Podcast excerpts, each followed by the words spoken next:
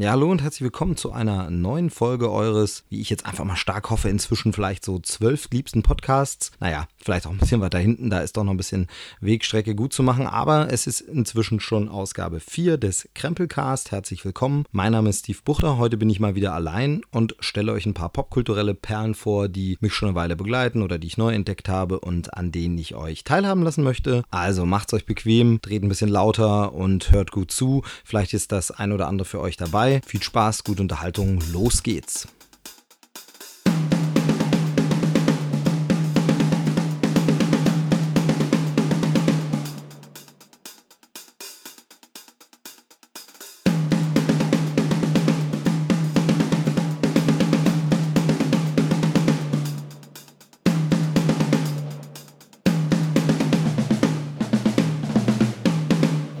Bevor ich mit den heutigen Empfehlungen beginne, möchte ich natürlich nochmal wieder Danke sagen. Ähm, wie gesagt, wir sind in Ausgabe 4 angekommen. Das heißt, drei Folgen wurden heruntergeladen, wurden angehört und da gab es natürlich Rückmeldungen von euch. Ähm, größtenteils positiv, vor allem auch für äh, Thomas und Dominik, mit denen ich ja die Gespräche das letzte Mal geführt habe, beziehungsweise das letzte Mal das Gespräch geführt habe, die auch schon als Gäste dabei waren. Ähm, das kam sehr gut an. Es gab auch noch ein paar Hörer von früher des alten Podcasts, die den gehört haben und gesagt haben, hey, das ist ja jetzt äh, wie damals. Also dafür vielen, vielen Dank. Das ähm, macht doch Spaß, so positive Rückmeldungen zu bekommen und ähm, ermuntert weiterzumachen. Also so soll es auch weitergehen. Thomas wird sicherlich wieder zu Gast sein und wir werden sicherlich wieder mal äh, locker plaudern. Da gibt es ja doch immer genug zu reden. Von daher, also vielen Dank, äh, freut mich immer. Gebt gerne auch eine Rezension ab auf iTunes, das hilft. Oder schreibt was auf Twitter, da findet ihr mich unter Movie Steve B. Oder also die verschiedenen Kanäle, nutzt die ruhig. Ähm, und äh, ich freue mich immer.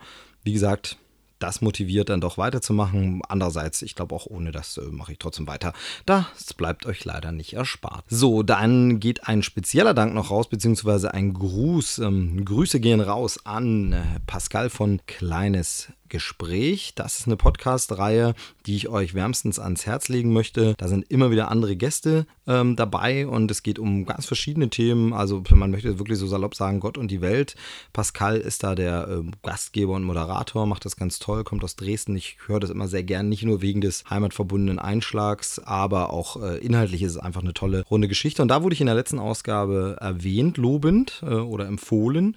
Vielen, vielen Dank dafür, hat mich sehr gefreut. Ähm, Gerade in so einer renommierten Reihe, wie Kleines Gespräch schon genannt zu werden, das äh, macht schon Spaß. Da freut man sich, dass man wahrgenommen wird. Äh, von daher danke dafür und hallo an alle, die vielleicht von der Seite rübergekommen sind und hier zum ersten Mal reinhören. Also mal schauen, ob ähm, euch das gefällt, was ihr hier jetzt so zu hören bekommt. Und äh, deshalb lege ich jetzt mal direkt los mit meinem ersten, ja, Tipp.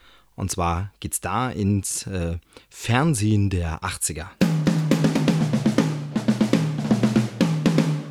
Und zwar handelt es sich bei meinem ersten Thema schon wieder mal um die Ghostbusters. Über die habe ich ja kurz in Krempelcast 1 bereits gesprochen. Allerdings geht es nicht um den neuen Film, der jetzt noch äh, in den Kinos läuft, denn den habe ich immer noch nicht gesehen und ich glaube, da werde ich auch wirklich noch warten, bis der im Heimkino ankommt, also Video on Demand verfügbar ist oder auf Blu-ray und DVD aber es gibt ja die Ghostbusters schon etwas länger, nämlich seit den 80ern. Ähm, ja, hätte ich gesagt, spuken die umher, aber die spuken ja nicht, sondern die verhindern ja das Spuken. Jedenfalls sind die Geisterjäger seit den 80ern eine bekannte große Marke. Es gab zwei Kinofilme und es gab. Ähm, ich weiß nicht, ich bin mir immer so unsicher, ob man sagen kann, die ist heute vergessen. Ich glaube eigentlich nicht.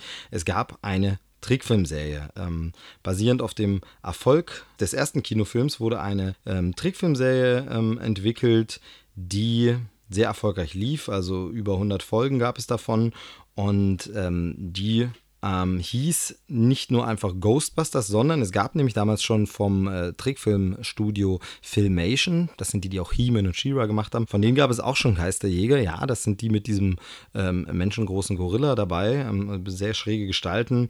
Habe ich nicht wirklich oft gesehen, kann ich jetzt die Qualität der Serie gar nicht äh, beurteilen. Jedenfalls hießen die auch Ghostbusters und deshalb wurde die Zeichentrickserie zu den Kinofilmen Ghostbusters dann kurzerhand The Real Ghostbusters genannt, also die echten und einzig wahren ähm, Geisterjäger. Hieß, glaube ich, auch in Deutschland immer so. Hieß nie irgendwie die echten Ghostbusters oder so, sondern hieß immer The Real Ghostbusters und waren im Grunde dieselben Charaktere. Also man hatte die vier Geisterjäger, dieselben Typen, Ähm, von den Charakteren her, von, vom Aussehen nicht so wirklich im Zeichentrick, aber ähm, von, der, von der Art, wie sie angelegt sind, war es dasselbe. Sie hatten auch dieselben Namen wie im Kinofilm und sie hatten den Geist Slimer noch dabei. Und ähm, ja, diese Fernsehserie war ja eigentlich wirklich kleine Perle im Fernsehen damals.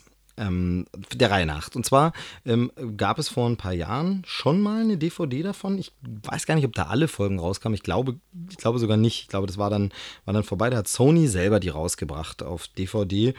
War jetzt nicht so besonders ähm, aufgemacht, irgendwie nichts Spezielles, war einfach nur die Serie, ähm, die ersten paar Folgen auf zwei DVDs oder so. Also bin ich jetzt nicht mehr ganz sicher, ist auch schon ein paar Jahre her. Es gab dann noch die Nachfolgeserie Extreme Ghostbusters, die kam raus und so, aber so richtig was Tolles für Fans gab es noch nicht. Dann kam in den USA eine Box raus zu The Real Ghostbusters, die war von Time Life. Also, äh, wer ein bisschen älter ist, kennt das noch. Time Life hat immer so CD-Sammlungen oder Collections der besten Oldies und sowas rausgebracht und ähm, ist so ein, ja, Teleshopping-Vertrieb weiß gar nicht, mittlerweile wahrscheinlich auch übers Internet. Auf jeden Fall, ähm, Time Life hatte so eine große Ghostbusters Box, die es nur bei denen gab in den USA. Da war die komplette Serie drin mit allem Pipapo und toll aufgemacht. Und ja, als deutscher Fan guckte man da ein bisschen in die Röhre und hat gedacht, ach, ist ja schade. So, und jetzt hat vor kurzem glaube, einen Monat ist es her oder vielleicht sind es auch schon zwei, aber da hat ähm, Turbine Medien oder Turbine, das, äh, das deutsche DVD- und Blu-ray-Label, hat sich der Geisterjäger angenommen und hat jetzt eine Box 1 herausgebracht, The Real Ghostbusters, mit sage und schreibe elf DVDs. Und ich hatte das Glück, dass nur der Vollständigkeit halber dazu gesagt, diese Box als Testmuster geschickt zu bekommen. Also ich habe sie nicht gekauft, bin aber definitiv die Zielgruppe, weil äh, riesiger Ghostbusters-Fan seit der Kindheit. Und äh, ich habe die Box jetzt bekommen und habe mal reingeschaut und muss sagen, echt nicht schlecht. Gefällt mir wirklich gut. Ist ein Pappschuber, da drin dann so ein, so ein mega fetter Amaray, in dem halt mit Einlegern, ich mach's mal auf hier, die elf Discs drin sind. Ähm, sehr schön gemacht. Ähm, tolles, tolles äh, Packungsdesign und äh, tolle DVD-Bemalungen äh, oder Bedruckungen. Ähm, sieht alles nicht schlecht aus. Es sind, wie gesagt, elf Discs mit, ähm, ich glaube, 78 Folgen oder so. Also die ersten 78 Folgen und es geht dann nochmal weiter. Ähm, wird noch eine Box 2 rauskommen demnächst. Und dieser Box liegt noch, liegt noch bei eine Postkarte ähm, die ganz, ein ganz cooles Motiv hat. Das habe ich auch irgendwann in den 90ern schon mal gesehen, dieses Werbemotiv, aber sehr, sehr cool, dass es das jetzt nochmal gibt. Und zwei ähm, äh, Sticker, also Aufkleber, haben wir das früher genannt. Ähm, da ist es natürlich immer so, dass man als Sammler so ein bisschen sagt, es ist mir fast zu schade, die irgendwo hinzukleben. Aber ähm, schöne Motive, coole Sachen. Und es ist halt ein dickes, fettes Booklet dabei. Und in diesem Booklet werden nochmal richtig schön die Hintergründe der Serie beschrieben. Also es hat mehr als 40 Seiten und das ist zum einen halt ein Episodenführer, also zu jeder Episode eine kurze Zusammenfassung. Und dann ist ein sehr langer Sachtext drin, in dem es wirklich nochmal geht, wie ist die Serie entstanden, welche Sprecher gab es, was zeichnet die, die deutsche Synchronisation aus, die ja sehr beliebt ist. Ähm, und man merkt, das steht nämlich dann äh, bei den Machern dabei, dass hier wirklich Turbine ähm, angefragt hat, ähm, bei echten Fans. Also ähm, die, äh, das, der Dank geht hier raus an die Macher der Seite ghostbustersdeutschland.de und die haben den Text hier geschrieben und haben wirklich nochmal zusammengefasst, was Hintergründe sind. Und äh, das zeichnet einfach diese Box aus, dass man wirklich merkt, hier waren Fans am Werk und haben da wirklich nochmal Informationen äh, zusammengefasst, die wirklich lesenswert sind und die über reines Werbeblabla hinausgehen. Natürlich liest man zwischen den Zeilen immer durch, dass es Fans sind, ähm, die die Ghostbusters auf jeden Fall toll finden, aber sie haben auch wirklich Ahnung von, vom Fach und ähm, fassen echt gut nochmal die wichtigsten Sachen zusammen. Und da ist auch für Leute wie mich, die sich doch ganz gut auskennen, die ein oder andere neue Information nochmal dabei. Also das ist echt äh, toll und lesenswert. Fand ich wirklich nicht schlecht und zeichnet diese Box einfach aus, dass man da merkt, da wurde mit Liebe rangegangen. Ähm, das macht also Turbine, we wem das jetzt kein Begriff ist, die haben auch schon unter anderem die ganzen Kalkofe-DVDs rausgebracht. Da gibt es auch ganz tolle Boxen. Also zuletzt irgendwie zu Kalkofes Geburtstag gab es die große Jubiläumsbox, die dann aussah wie in Tiefkühltortenbox halt ganz äh, witzig gemacht. Ähm, und äh, Turbine hat auch noch Switch rausgebracht und viele Serienboxen, auch so Sonderboxen zu ausgerechnet Alaska und alles mögliche. Also da gibt es wirklich äh, viele, viele so Perlen und man merkt, dass das wirklich Leute sind, die das echt gern mögen. Also die wirklich ähm, Fans von guten DVDs und von Kulttiteln sind. Ähm, von daher kann man die wirklich mal loben. Inhaltlich habe ich natürlich auch reingesehen. Also es ist einfach so, die Zeichnungen sind wie damals. Die waren, da muss man ganz ehrlich sein, manchmal auch ein bisschen schlampig und hingerotzt. Die sehen natürlich jetzt nicht unbedingt besser aus als damals, aber das ist genau das Flair, wie man es kennt als Kind. Äh, es ist aber ein sauberes Bild, also die Bildqualität passt. Ab und zu hat man mal Blitzer und Aussetzer, also da wurde jetzt nicht riesenfett restauriert, aber es sieht absolut anständig aus und kommt auch auf einem modernen Fernseher heute gut rüber, passt wunderbar. Ähm, toll ist bei der Synchro, das fand ich nämlich äh, echt interessant, da ist neben der normalen bekannten Synchro, die ja wirklich cool ist mit Leuten wie Benjamin Völz und ähm, äh, Oliver Rohrbeck und so, also wirklich eine, eine Kult-Synchro, ähm, kann man schon sagen, ist natürlich der englische Ton drauf, das ist toll, aber dann gab es diese Serie schon mal auf VHS, früher wahrscheinlich so in Videotheken vertrieben, noch bevor sie im Fernsehen lief und dafür wurde sie äh, anders synchronisiert und zwar 20 Folgen gibt es da und 20 Folgen dieser Box haben diesen zweiten deutschen Ton noch mit zusätzlich dabei. Das ist spannend, so aus äh, Film-, Serienhistorischer Sicht, da mal reinzuhören. Man muss aber allerdings sagen, die ist wirklich nicht besonders gut. Und vor allem ist sie teilweise auch inhaltlich echt ein bisschen fragwürdig. Also, da möchte ich jetzt nicht ins Detail gehen, aber wo man so ein bisschen sagt, uh, das haben die gemacht damals? Naja, gut, wenn sie meinen. Also, ähm, aber spannend, auf jeden Fall spannend. Ähm, ansonsten ist jetzt kein riesiges, großes Menü, was irgendwie einen verzaubert, kein, kein großes Sonder-Extra-Material.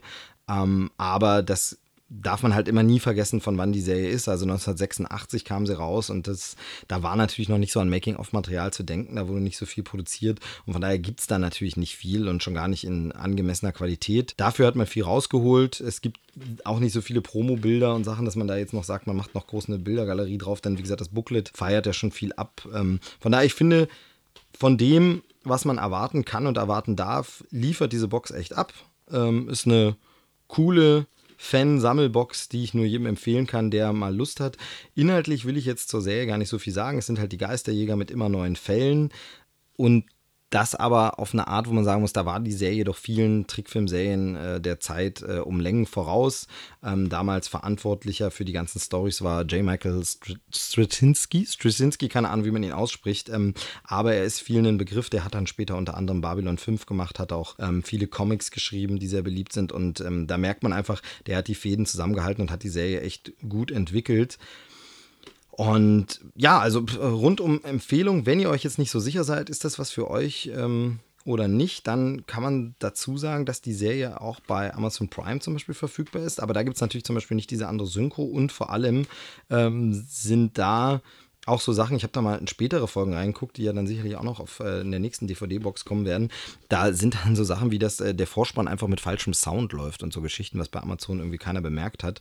Das ist dann natürlich ein bisschen ärgerlich, sowas. Ähm, und für Sammler ist es sowieso, man will es zu Hause haben. Die Box ist äh, schön aufgemacht. Also wie gesagt, das macht, macht Turbine immer. Die haben auch ähm, das nur mal als Seiten, Seitenexkurs, die haben auch richtig tolle Boxen gemacht zu ähm, alten Nickelodeon-Serien der 90er. Also da gibt es richtig geniale Sammelboxen von Roccos modernes Leben oder ähm, Hey Arnold, ähm, ganz tolle Sammelboxen. In eine ähnliche Richtung geht die Ghostbusters-Box. Also das mal als kleine Empfehlung. Ähm, ich werde die jetzt auf jeden Fall noch durchschauen, die weiteren Folgen, weil es macht echt Spaß. Auch der Humor von damals ist halt schräg, ist äh, witzig und ja, es ist im Grunde die Fortsetzung der äh, Ghostbusters-Filme, die man sich immer gewünscht hatte und verbindet halt irgendwie den Humor der Filme mit äh, Zeichentrickspaß von damals, so Saturday Morning Cartoon. Äh, ist natürlich eine Riesenprise Nostalgie auch dabei. Ähm, die Serie hat ihre Schwächen, also zum Beispiel der immer gleiche Musikeinsatz. Ähm, da, da, erinnere ich mich noch so an Hörspielfolgen, die es dann auch gab und da kann ich, kann man einiges schon mitsprechen oder die Musik mitsummen, weil immer wieder genau dasselbe kommt. Aber inhaltlich war das sehr witzig, teilweise auch mal tiefgründigere Folgen und ein bisschen hintergründiger und nicht nur was für kleine Kinder. Also auf jeden Fall eine Empfehlung. The Real Ghostbusters Box 1 gibt es jetzt, Box 2 kommt demnächst. Schöne Sache, elf DVDs und ein interessantes Booklet. In diesem Sinne, das wäre Empfehlung Nummer 1, The Real Ghostbusters, ähm, vielleicht auch als Alternative zum jetzigen Kinofilm. So, beim nächsten Thema geht es um Musik und da habe ich mich vor einiger Zeit mit einem äh, Freund ausgetauscht und dann ging es so darum, hm, aber im Podcast über Musik sprechen, geht das denn, wenn man die Musik nicht hört? Das ist ja das alte GEMA-Dilemma, dass man dann äh, nicht so einfach die Musik einsetzen kann wegen den Rechten und so, was ja auch äh, gut und schön ist, aber selbst mit Ausschnitten wird es da gern schwierig und dann kann man das überhaupt machen und so und ähm, da vertrete ich ja die These, dass es einfach bei Filmen ja genau dasselbe ist. Also ich bespreche einen Film oder eine Fernsehserie, wie jetzt hier im Podcast, ähm, die hat ja dann derjenige auch nicht gesehen und hat die jetzt vor Augen oder hat keine Bilder vor Augen oder sieht keine Ausschnitte, sieht nicht mal den Trailer. Ähm, von daher, klar kann man trotzdem drüber sprechen und Dinge, Dinge erwähnen und erzählen und Gerade heutzutage ist es natürlich noch einfacher, weil ja, ähm, also ich sag mal, jede Recherche ist nur ein Klick entfernt. Also wer jetzt wirklich wissen will, was war das jetzt für ein Lied, der guckt einfach eben schnell bei YouTube oder Spotify oder ähm, diversen Quellen schnell nach, hört rein und von daher ist es ja sogar leichter denn je. Ihr seid sowieso im Netz, ähm, gerade wenn ihr den Podcast runtergeladen habt und von daher kann man auch über Musik in einem Podcast sprechen und das will ich jetzt tun und zwar in einer kleinen Mini-Kategorienreihe, die ich wahrscheinlich mal öfter ausführen werde. Ähm, ich habe sie mal scherzhaft genannt miserable Filme mit tollen Soundtracks und da sind wir heute bei ja, Folge 1 und zwar ich verrate, ich glaube, ich verrate noch nicht, äh, um welchen Film und welchen Soundtrack es geht, sondern ein bisschen Vorbemerkung. Also es gibt ja zu Filmen eigentlich seit längerem immer zwei Sachen, zwei Arten von Soundtracks. Es gibt einmal den sogenannten Score. Das ist die Instrumentalmusik, die ein Filmmusikkomponist ja extra komponiert für den Film. Also da gibt es äh, ganz tolle Sachen von John Williams, der Star Wars, Indiana Jones und E.T. und Co. gemacht hat. Da gibt es ähm, berühmte Leute, wie Hans Zimmer, der jetzt auf einer Live-Tour war mit seiner Filmmusik, ähm, so bekannt halt einfach ist. Die Stücke kennt man aus Gladiator oder König der Löwen und Co. Ähm, das ist diese Score-Musik. Wichtige Geschichte und äh, Filme wären oft nur halb so gut ohne diese Musik. Aber es gibt dann auch noch eine andere Art von Soundtrack und das ist so ein, ich nenne es jetzt mal Band-Soundtrack oder Compilation-Soundtrack. Und zwar sind da Bands, verschiedene Künstler, manchmal ist auch nur ein Künstler, aber auf jeden Fall sind da Musiker drauf, die Songs mit Gesang und Texten, also nicht nur instrumentale Sachen, beigesteuert haben. Hat dann gern auch den Zusatz The Album im Titel, also den Titel des Films, Bindestrich und dann The Album. Äh, so ähm, bei dem hier, nee, jetzt sehe ich es gerade, bei dem ist es gar nicht so, aber es war bei ganz, ganz vielen äh, Sachen, die ich äh, zu Hause stehen habe, äh, der Fall. Denn, warum sage ich war? die Hochzeit des Ganzen war meines Empfindens nach in den 90er Jahren. Denn da war es tatsächlich so, dass es auch eine Menge Filme gab, die eigentlich echt schrottig waren. Aber selbst die hatten einen hochkarätigen Soundtrack, wo wirklich namhafte, fette Headliner-Bands ähm, auf den äh, Soundtracks waren oftmals mit Songs, die sie nur für den Soundtrack äh, komponiert und beigesteuert haben, die nicht auf einem Album waren. Also manchmal gab es das auch, dass der Song dann nochmal auf dem Album war, aber ganz oft gab es die nur exklusiv für diesen Soundtrack. Es gab dann meist auch eine Single-Auskopplung im Musikvideo, als ja noch Musikvideos ein bisschen verbreiteter waren. Da waren dann meist Szenen zusammengeschnitten. Manchmal wurde auch mit den Schauspielern des Films nochmal neu was gedreht. Um, ähm, und da gab es auf jeden Fall in den 90ern, es gibt auch heute noch diese Band-Soundtracks, also das ist nicht falsch zu verstehen, aber in den 90ern sehr viel wo der Film Schrott ist, man teilweise den Film aber nicht mal gucken brauchte, weil der Soundtrack einfach toll war. Einen davon möchte ich vorstellen. Jetzt der große Spannungsbogen, Trommelwirbel. Es geht um Batman und Robin. Batman und Robin von Joel Schumacher.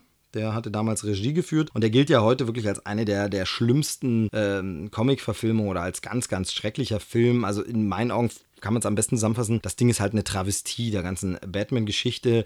Ja, muss man natürlich sagen, Batman in den 60ern war auch schon bunt und lustig. Äh, da gab es ja dann sogar noch die berühmten äh, Soundeffekt-Einschriften, so Pow und Kavum und so. Aber das war irgendwie ironisch anders gebrochen bei Batman und Robin wusste man selber nicht so richtig, was man will und das Studio hat reingemurkst und immer mehr Figuren und äh, ja, Elemente eingebaut, weil man einfach Spielzeug verkaufen wollte. Das Ganze war ein Merchandising Overkill und äh, nach dem tollen Start der Tim Burton Batman-Filme ging es über Batman Forever bis Batman und Robin wirklich bergab. Das war also einfach nur noch albern. Man kann den Film heute wirklich, äh, ich sag's mal übertrieben, nicht mehr nüchtern gucken. Ähm, Arnold Schwarzenegger spricht den ganzen Film über nur in irgendwelchen Punchlines, die irgendwie schlechte Wortspielwitze zum Thema Mr. Freeze sind, den er da darstellt. Also von daher, das Ganze ist äh, wirklich, wirklich nicht gut. Aber der Soundtrack ist dafür umso besser, finde ich. Ähm, zumindest wenn man ein bisschen die Sounds der äh, 90er mag. Der Soundtrack und Film sind von 1997. Und da sind richtig fette Hochkaräter dabei. Nämlich, ähm, das Ganze fängt an mit ähm, der Soundtrack, da sind drauf die Smashing Pumpkins, die damals noch wirklich eine große Hausnummer waren. Und witzigerweise fängt der Soundtrack nicht nur mit den Smashing Pumpkins an, er hört auch mit den Smashing Pumpkins auf, denn da gibt es zwei Versionen eines Songs, der dann jeweils auch anders heißt. Der Song heißt The End is the Beginning is the End oder als letzter Track auf dem Album dann The Beginning is the End is the Beginning. Und das ist wirklich ein richtig, richtig guter ähm, äh, ja, Rock-Song mit düsteren Pop-Einflüssen, möchte ich es jetzt mal beschreiben.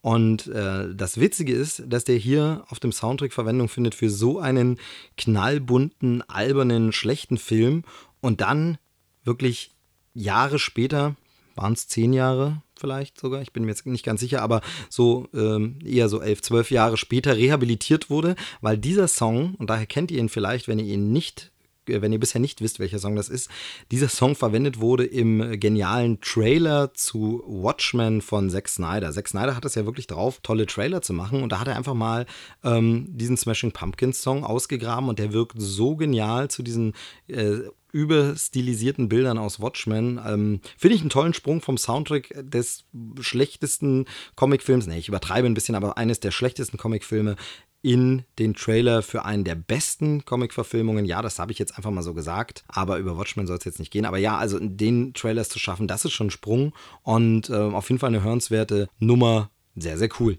So, wen haben wir dann noch so drauf? Dann haben wir äh, ein paar äh, Künstler drauf, da will ich jetzt nicht groß drauf eingehen. Also Bone Thugs and Harmony waren damals eine große RB-Nummer. Ich mochte den Song. Ähm, da ist eine, eine tolle Rocknummer von Arcana, House on Fire, den, den mag ich sehr. Und äh, Lauren Christie mit Breed ist auch eine coole Nummer. Es gibt noch Soul Cuffing mit The Bug. Das sind so Sachen, die ich jetzt mal nur kurz anreißen will. Aber die großen bekannten Titel, die dabei sind, es ist R. Kelly drauf auf dem Soundtrack mit Gotham City. Jetzt ist R. Kelly natürlich nicht ganz unumstritten, jetzt vor allem wegen seinen Schlagzeilen außerhalb der Musikwelt. Und der Song trieft schon so ein bisschen, aber ganz ehrlich, für mich ist das so eine richtige Guilty Pleasure Ballade. Gotham City ist einfach ein Song, kann ich heute noch richtig gut hören, finde ich.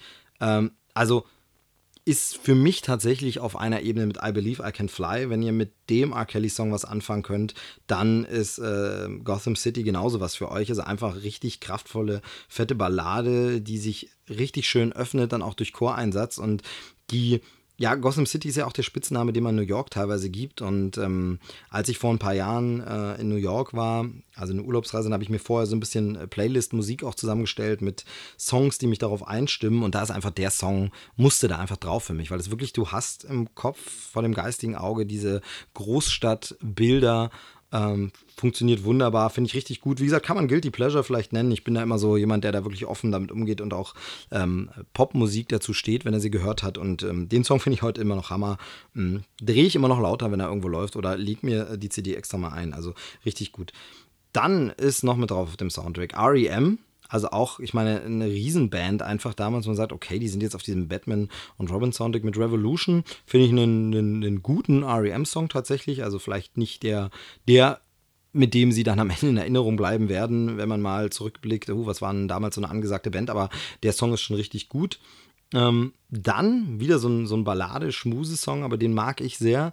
Ähm, und vor allem ist er hier in einer schöneren Version als auf dem Album der Künstlerin, und zwar von Jewel, Foolish Games. Das ist richtig triefender Schmachtfetzen, wie man ihn jetzt gar nicht von dem Film erwartet hätte, aber ich äh, finde den Song richtig klasse, der ist richtig stark, ähm, vor allem instrumentiert und ähm, habe sowieso eine Schwäche für Jewel, so ein bisschen mit ihrer äh, folkig angehauchten, ähm, ja, Soft-Rock kann man es gar nicht nennen. Also es ist ähm, ja, wie gesagt, teils Folk, teils balladisch, aber der Song ist richtig gut, ähm, Foolish Games, und war damals auch so eine Überraschung, dass der da mit dabei ist. Ähm, aber ich mochte es einfach und äh, kann Jewel nur jedem empfehlen, der mal irgendwie so Singer-Songwriter aus den USA hören wird. Das ist in den letzten Jahren nicht mehr ganz so gut gewesen, weil sie dann in so eine Pop-Richtung gegangen ist, aber ähm, damals noch richtig, richtig gut. Dann die Google Dolls, die waren ja schon ähm, bei äh, Stadt der Engel mit Iris so richtig, richtig vorne in den Charts mit ihrem Song hier Lazy Eye ist so ein, ja, ein guter Google Dolls Hit. Wer, wer die Band mag und ihre etwas rockigeren Nummern, der kommt auch mit, mit dem Song gut klar und hat da viel Spaß. Ähm, aber dann gibt es noch äh, zwei Songs, die ich finde, sind richtige Kracher. Das eine ist Moloko mit Fun for Me. Also Moloko ist so eine Band, wer sich ein bisschen mit Popmusik auskennt, der wird denen schon mal irgendwo begegnet sein. Die waren vor allem Ende der 90er dann nochmal richtig erfolgreich. Da kennt man so The Time Is Now und, und Sing It Back. Ähm, die waren äh, richtig äh, gute Hits, also oder auch sehr gut in den Charts platzierte Songs. Und äh, Fun for Me war tatsächlich vor dem Ganzen noch und ist äh, atmosphärisch, experimentell. Vielleicht, man kann es nicht wirklich vergleichen, aber vielleicht erinnert es ein bisschen an Björk, aber ähm, ist auf jeden Fall ein sehr starker Track. Unbedingt mal reinhören. Fun for Me von Moloko. Ähm, und dann ist da ein Song drauf von einem Künstler, den ich davor und danach nie wieder irgendwo gehört habe. Also diese Soundtracks waren oft auch so für mich Quell, um mal irgendwie Bands und Künstler zu entdecken, wo ich dann auch ganze Alben gehör gehört und gekauft habe. Damals ja alles noch ein bisschen schwieriger, dann übers Internet vielleicht teilweise, wenn die Künstler mehr in den USA aktiv waren und so. Aber da hat man so von Sachen auch mal zum ersten Mal gehört, weil die dann einfach damit dabei waren. Manche davon wurden später richtig erfolgreich, manche nicht, manche waren es auch schon. Ähm, und nächsten Künstler aber aus irgendeinem Grund, obwohl ich den Song bis heute richtig äh, richtig stark und kräftig finde, nie ein Album geholt, nie weiter reingehört. Und zwar, ich versuche es jetzt auszusprechen, es ist ein bisschen schwierig. Ich vermute, dass es irgendwie afrikanisch ist. Michel Nidgeocello oder so. Also da äh, tut man sich mit äh, Vokalen und Konsonanten keinen Gefallen in diesem Namen, aber auf jeden Fall der Song heißt Poison Ivy, eine Figur, die man aus dem Batman-Universum kennt und die in dem Film auch vorkommt. Und den Song finde ich bis heute richtig, richtig eine richtig starke äh, Popnummer so ein bisschen sphärisch, atmosphärisch und ähm, äh, ja, wie gesagt, nie wieder was gehört von dem Künstler, aber war richtig, richtig cool. Dann zum Abschluss ist, äh, also bevor dann die Smashing Pumpkins am Ende nochmal kommen, gibt es nochmal eine Batman Overture. Das ist ähm, so ein ja, ein Medley einfach von äh, Batman-Filmmusik aus dem Film. Und da muss man sagen, wenn man die hört, denkt man, so ein schlechter Batman-Film kann es gar nicht gewesen sein, weil das eigentlich ganz cool ist. Ähm, klingt sogar noch ein bisschen Anleihen an die Musik aus den Tim Burton-Filmen, die damals ähm, Danny Elfman gemacht hat. Hier ist es Elliot Goldenthal. Und ja, ich muss sagen, also das ist ein cooles Stück, äh, coole Filmmusik, aber wie gesagt, im Film ähm, wurde die dann echt ein bisschen äh, gurkig eingesetzt. Also äh, schade eigentlich für den Herrn Goldenthal. Naja, und dann kommt nochmal ein äh, richtig guter ja, Elektro-House-Track und zwar Underworld mit Mona. Das ist so ein äh, Ding, da geht es richtig in die Hausrichtung, transig und ähm, ich mochte den immer sehr. Also wenn man Born Slippy von Underworld mag, dann ähm, kann man auf jeden Fall sich Mona auch mal anhören. Und äh, ja, genau. Das, das, ist dieser Soundtrack. Eine kleine, jetzt mal ein Kurzabriss da einfach nur mal durch. Ich äh, gucke jetzt nochmal das Booklet. Da sind natürlich die tollen Bilder von den Plaste-Nippel-Kostümen, die Batman da anhatte. Und äh, der Film war einfach super überfrachtet. Ähm, Alicia Silverstone noch als Batgirl dabei. Hier sieht man sie nochmal. Yuma Thurman war besagte Poison Ivy. Und eben Arnold Schwarzenegger als Mr. Freeze. Und äh, Batman damals übrigens äh, George Clooney. Ja, hat man auch schon wieder irgendwie vergessen, dass der das mal gemacht hat. Und womit? Mit Recht. Ja, auf jeden Fall, das ist meine Empfehlung. Batman und Robin, Music from and inspired by the Batman Robin Motion Picture steht oben nochmal drüber. Ähm, genau, das war damals nämlich auch immer so. From and inspired by, also sprich, die Songs konnten auch einfach nur vom Film inspiriert sein oder äh, von dem Scheck, der da an die Band ausgestellt wurde, wahrscheinlich eher. Mussten gar nichts mit dem Film zu tun haben, mussten auch im Film gar nicht vorkommen. Ähm, was manchmal dazu führte, dass auf den Soundtracks der 90er es gibt das heute ja immer noch, aber dass in den 90ern auf den Soundtracks auch geniale Songs drauf waren, die man dann im Film vergebens gesucht hat, äh, wo man sich fragt, oh, schade, das ist ein bisschen Perlen vor die Säue. Aber auf jeden Fall, also äh, Folge 1, miserable Filme mit tollen Soundtracks, ist für mich Batman und Robin. Bin ich mal gespannt auf eure Kommentare dazu, ob das auch jemand so findet. Vielleicht bin ich da auch musikalisch komplett auf dem Holzweg und viele von euch sagen, hä, das ist doch totale Grütze, das ist genauso schlecht wie der Film. Ich mag's, höre die CD immer noch gern und demnächst stöbere ich dann noch mal ein bisschen mehr in meinem Fundus an CDs und dann gucken wir mal, was es da noch so gab. Mir fallen da auf Anhieb gleich noch zwei, drei Filme ein. So, und als dritte Empfehlung habe ich einen kleinen Geheimtipp, der aber auch schon wieder keiner mehr so wirklich ist, weil es wahrscheinlich die Leute, die sich für sowas interessieren, längst entdeckt haben. Aber wo fangen wir an? Fangen wir einfach an. Äh, Schläferz. Kennt ihr die Reihe Schläferz? Schläferz ist die schlechtesten Filme aller Zeiten. Das ist eine Reihe auf Tele 5. Da geht es darum, dass einfach äh, schlechte Filme, wirklich richtig schlechte Filme angeschaut werden, dann in den Werbepausen unterbrochen werden von ähm, Peter Rütten und Oliver Kalkofe, die dann lustige Sprüche zu den Filmen machen. Während der Film läuft, werden auch im Bild immer mal so Pop-up-videomäßig äh, Infos eingestellt. Na, keine Infos, sondern mehr scherzhafte Sprüche zu dem Albernen, was da zu sehen ist. Das sind Filme, die unfreiwillig komisch sind, weil sie einfach sich ernst nehmen, wo sie einfach totale Gurken sind, aber auch Filme, die echt billig einfach runterproduziert wurden. Unter anderem lief da natürlich die Sharknado-Reihe oder Sharknado-Reihe oder der Daniel Kübelböck-Film Daniel der Zauberer lief da jetzt äh, vor kurzem erst. Und diese Sachen ähm, sind halt witzig, aber da gibt es eine Sache, die da ein bisschen stört oder die ein bisschen schade ist es wird nicht direkt in den Film hineingesprochen, sondern immer nur in den Werbepausen werden nochmal Szenen gezeigt, wird nochmal unterbrochen, wird nochmal geredet, aber nicht in dem Film. So wie ich das verstanden habe und mich da an ein Interview mit Oliver Kalkofer erinnere, war das Problem oder ist das Problem wohl, dass das rechtlich in Deutschland nicht so einfach ist, die Filmrechte für den Film so zu bekommen, dass man ihn Audio tonspurmäßig verändert, nämlich reinlabert. Das ist nicht so leicht, darf man nicht so einfach und deshalb geht das leider nicht. Warum Oliver Kalkofer das gerne machen würde oder äh, warum er darauf kam, das besser zu finden ist, weil es das schon mal gab. Und zwar gab es in den USA eine Reihe, die nannte sich Mystery Science Theater 3000. Ich liebe TH. Ähm, ich bin gefürchtet für meine TH, vor allem von Menschen, die mir gegenüber sitzen. Ich spreche sie immer nicht so sauber aus, aber ihr habt mich verstanden. Also Mystery Science Theater 3000, wie man ja gerne im Deutschen dann sagt, einfach Englisch und äh, Deutsch mischen. Und in dieser Reihe ging es darum, dass alte ja, Science-Fiction oder Fantasy-Filme, Gruselfilme, sonst was aus den 50er, 60er Jahren oder noch früher angeschaut wurden und dabei einfach hineinkommentiert wurde. Also es wurden blöde Sprüche gemacht, es wurde direkt in den Film gequasselt, es wurde auf rhetorische Fragen der Hauptfiguren einfach geantwortet, es wurde kommentiert, was im Hintergrund zu sehen ist. Und das Ganze ist wirklich super witzig, weil diese Filme sich halt ernst nehmen, aber hier halt aufgedeckt wurde, wie lächerlich und albern die eigentlich sind. Und ähm, macht riesigen Spaß, das Ganze und hat Kultstatus erreicht, diese Serie. Und irgendwann gab es davon einen Kinofilm. Mystery Science Theater 3000 The Movie, bei uns ohne das The Movie, weil man die Serie hier nicht kannte hierzulande. Und dieser Kinofilm macht genau dasselbe. Da gibt es noch eine Rahmenhandlung drumherum. Da weiß ich jetzt nicht genau, ob die bei der Fernsehserie auch so war, aber auf jeden Fall geht da noch die Rahmenhandlung, dass halt ähm, ein äh, Typ, ich weiß gar nicht mehr, ob es ein Wissenschaftler sein soll oder irgendwie ein äh, Astronaut oder so, der wird auf jeden Fall gezwungen, diesen Film zu gucken ähm, von einem bösen Wissenschaftler und einfach um das zu überstehen, tut er zusammen mit seinen Roboterkumpeln einfach die ganze Zeit blöd in den Film reinquatschen. Ähm, und das Ganze ist echt super witzig. Und jetzt kommt der Clou. Wer hat damals die deutsche Synchro gemacht?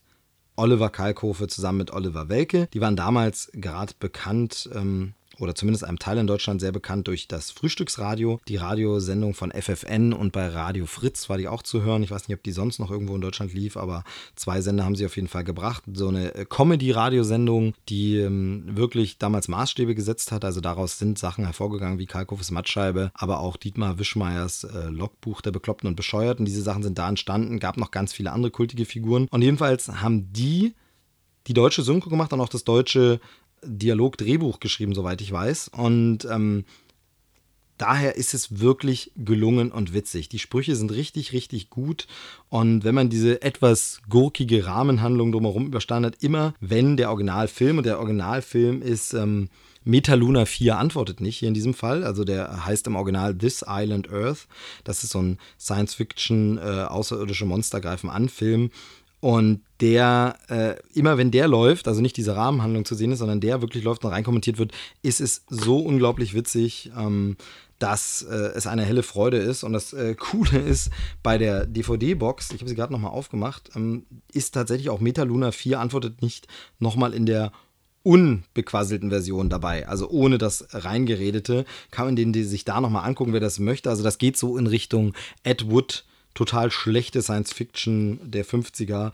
Ähm, ist von daher schon komisch, aber mit den Kommentaren, die rein sind. Und das Coole ist halt hier wirklich, durch die deutsche Synchro, die richtig super gut ist, ähm, hat man im Grunde zweimal Comedy-Spaß. Man kann sich den Film einmal mit der englischen Reinquatsch-Tonspur angucken und man kann sich den Film einmal mit der deutschen äh, ja, Comedy-Spur anhören ähm, von Kalkofe und Welke. Und ähm, es sind auch noch andere Frühstücksradiokollegen dabei, die sollen hier nicht unerwähnt bleiben. Hier Sabine Bultaub und Asso Richter und Andreas Liebold sind noch mit dabei. Uh, und das macht so einen Spaß. Es gibt dazu außerdem noch uh, Making of uh, auf der Disc und Es ist auch noch ein Ausschnitt aus Kalkoffes Mattscheibe drauf. Und ähm, jedenfalls ist das Ganze momentan äh, wirklich für einen Spottpreis bei Amazon äh, gelistet. Da also unbedingt mal reingucken, wer auf sowas steht und mit Kalkofe und Welke ein bisschen was anfangen kann, mit Schläferz was anfangen kann. Ich möchte es gerne bezeichnen als Original Schläferz sozusagen.